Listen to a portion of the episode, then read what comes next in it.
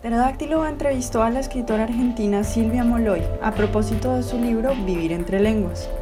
Por supuesto, nuestra primera pregunta para ella fue, ¿qué es vivir entre lenguas? Una vez que dejas de ser monolingüe, eh, adquieres una lengua y la hablas activamente, la cultivas activamente, ya no estás aposentado en solo una lengua, ya estás, eh, estás pensando en, en, la primera lengua, pero también piensas en la segunda. Digo, se da una, un fenómeno de simultaneidad, digamos, que, eh, que, hace que estés no del todo al abrigo de una lengua, sino alternando, digamos. Estás hablando una lengua con conciencia de que hay otra lengua en tu cabeza. Quería que nos contaras cuál es esa relación o, qué piensas de esa relación entre afecto, geografía y lengua. Evidentemente, eh, mi infancia ocurre en dos idiomas y no en tres. El francés no fue idioma de, de infancia, salvo en aquellos pedacitos de francés que oía en mi casa y que me hacían pensar que había habido más. El francés subsistía en mi madre en expresiones y en palabras que tenían que ver con la moda, con la costura.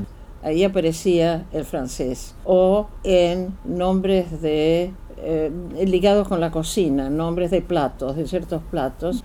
Así que estaba ese, ese campo de, para mí de deseo lingüístico, a la vez estaba la necesidad, como decía más temprano, de cumplir con un deber, que era rescatar completamente, ya no pedacitos, sino la lengua, que me llevaron a, a reclamar que, me enseñaran francés. ¿Cuál lengua se escoge para escribir qué?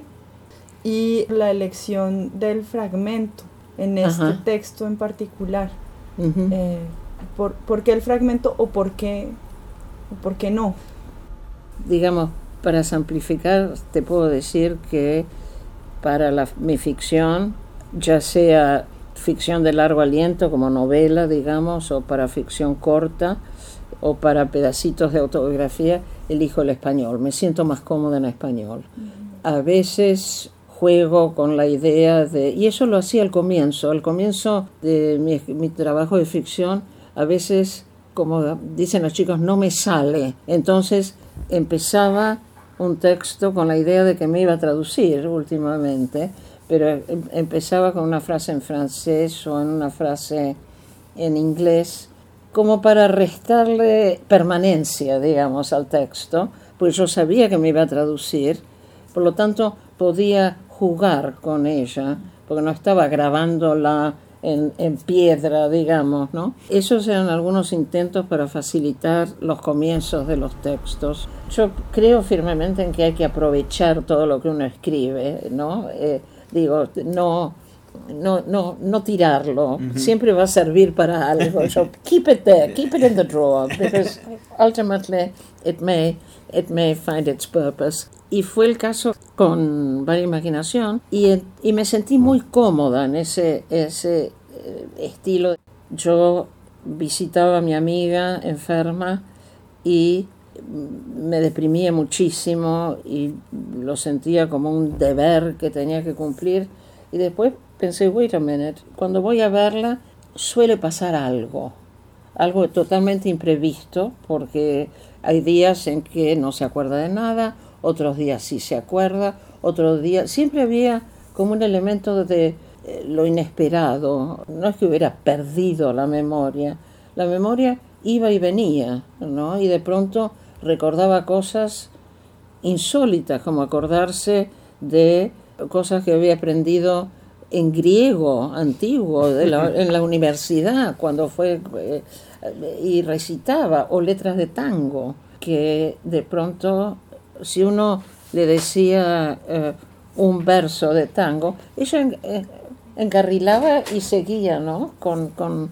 así que esos momentos de hasta te diría de, de placer no de, de encontrarse con la persona que uno cree haber perdido, eran muy importantes para mí. Pensé, los voy a anotar. Y se fueron, se fueron juntando los fragmentos, sí. Varia imaginación salió de usemos los, eh, los restos. pues yo creo siempre que hay que usar los restos eh, en cocina como en literatura. Así que usemos los restos. Algo va a salir y algo salió.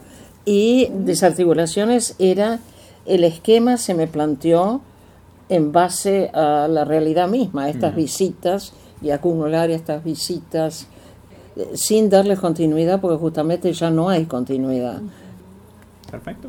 Bueno, Silvia, muchas gracias por acompañarnos en este podcast de Perodáctilo. No, muchísimas gracias a ustedes. Más que eh, bienvenida, nos encanta tener tu, tenerte eh, y tener tu voz entre gracias, nosotros. Gracias, gracias. Para mí la, la voz es, es muy importante, así que me encanta haber podido dejar la mía.